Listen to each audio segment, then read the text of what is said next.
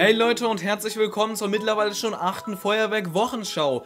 Ja, es ist mal wieder eine Woche vergangen und deswegen ist die Feuerwerk-Wochenschau auch wieder back mit der achten Folge in diesem Jahr. Wer die restlichen sieben noch nicht gesehen hat, schaut sich gerne mal die Playlist hier an. Unter anderem auch ein Top 10 Video von den Funke-Neuheiten. Lohnt sich auf jeden Fall. Aber ich würde sagen, wir starten direkt rein. Die Themen für diese Woche sind einmal das Abschlussfeuerwerk der Winterolympiade in Peking, ein extremes Feuerwerk auf einem schwedischen See, unsere gute alte Freundin Antje Karpek von den Grünen und Feuerwerk auf der A81 von einem Paketdienstfahrer. Und damit würde ich sagen, let's go!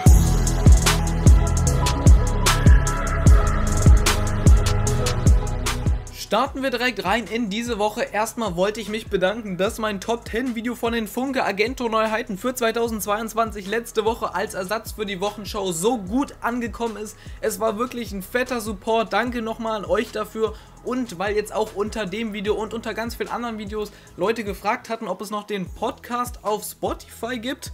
Ja, ich habe mal wieder die alten Folgen jetzt aktualisiert und da reingepackt als Podcast-Folgen. Hört euch den gerne mal an. Wird jetzt auf jeden Fall weitergeführt, also gerne mal da vorbeischauen. Kommen wir auch zum allerersten Thema für die heutige Folge und zwar dem Abschlussfeuerwerk der Winterolympiade in China. Es war auf jeden Fall ja, eine fragwürdige Olympiade, würde ich mal sagen, in den Zuständen. Das lasse ich einfach mal von meiner Seite unkommentiert. Aber das Feuerwerk zum Abschluss war wirklich nice. Es gab auch ein Feuerwerk zum Anfang der Olympiade, aber das Abschlussfeuerwerk fand ich immer ganz schön. Schaut euch auf jeden Fall das Video an.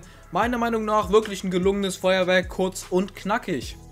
Ja, ein schönes Feuerwerk, wie man es von China gewohnt ist. Was sagt ihr dazu? Schreibt es mal gerne in die Kommentare und dann kommen wir direkt zum nächsten Thema. Und zwar gab es mal wieder ein Video von Firework and Balloons, ein Tag ohne Feuerwerk. In dem Video geht es so ein bisschen darum, was Firework and Balloons so außerhalb von Silvester macht. Finde ich auf jeden Fall ganz cool, unterhaltsam und man sieht auch, dass er tatsächlich ein ziemlich guter Pizzabäcker ist. Also das Ergebnis kann sich auf jeden Fall sehen lassen. Wie gesagt, ziemlich unterhaltsam. Schaut gerne mal in das Video rein. Dann kommen wir direkt zum nächsten heftigen Video auf YouTube und zwar von Andy de Pyro, ein absolut kranker Pyro-YouTuber, der Superlative aus Schweden. Jetzt hat er ein Maskletter-Feuerwerk auf Eis gemacht, also auf einem riesigen gefrorenen See. Ein absolut krankes und lautes Feuerwerk. Ich blende euch mal hier so ein paar kleine Impressionen ein. Falls ihr das sehen wollt, schaut da auf jeden Fall gerne mal vorbei. Der Kollege hat es absolut verdient. Kranken Stuff, den er hier auf YouTube hochlädt. Lohnt sich definitiv mal da reinzuschauen. Und direkt weiter zu einem etwas traurigen Artikel und zwar die grüne Fraktionschefin Antje Karpek tritt zurück. Und das ist wirklich ein tragischer Verlust für die Pyro-Szene. Frau Karpek verlässt die Bühne, man kennt sie unter anderem durch die Höhepunkte ihrer Karriere. Foto mit Silvesterraketen, Antje Karpek hält Strafanzeige für möglich, hatte ich auch schon in der ersten Feuerwerk-Wochenschau darüber berichtet, da wollte sie jemand anzeigen, weil Feuerwerk doch angeblich illegal sei zu lagern oder Antje Karpek mit dem Zitat, nach wie vor sei es jedoch erlaubt, noch vorhandenes, selbst gebasteltes oder Feuerwerk aus dem Ausland abzubrennen. Wie gesagt, hatte ich schon öfter hier in meinen Videos drin, die Frau hat sich definitiv in den ewigen Pyro-Himmel geböllert. Ein absolutes Comedy-Gold hier der Beitrag auf dem Feuerwerksforum. Trotzdem hoffe ich, dass sie vielleicht auf Twitter noch nächstes Jahr den ein oder anderen Knaller zündet. Als nächstes geht es um einen Paketdienstfahrer, der Feuerwerk auf der A81 gezündet hat und danach geflüchtet ist. Angeblich gab es um 14.30 Uhr am Samstag ein kleines Feuerwerk mit Konfetti-Luftschlangen, also ein Tischfeuerwerk auf der Autobahn. Die Insassen seien ausgestiegen und hätten mit mehreren Konfetti- und Luftstangen bestückte Feuerwerke auf der Autobahn gezündet. Also ich weiß nicht, was da jetzt los war, warum man Tischfeuerwerk auf der Autobahn zündet. Ganz weirde Nummer, bisschen interessant. Ich bin mal gespannt, was denen jetzt noch droht. Anscheinend wurden sie auf jeden Fall nicht gefahren, Flüchtige.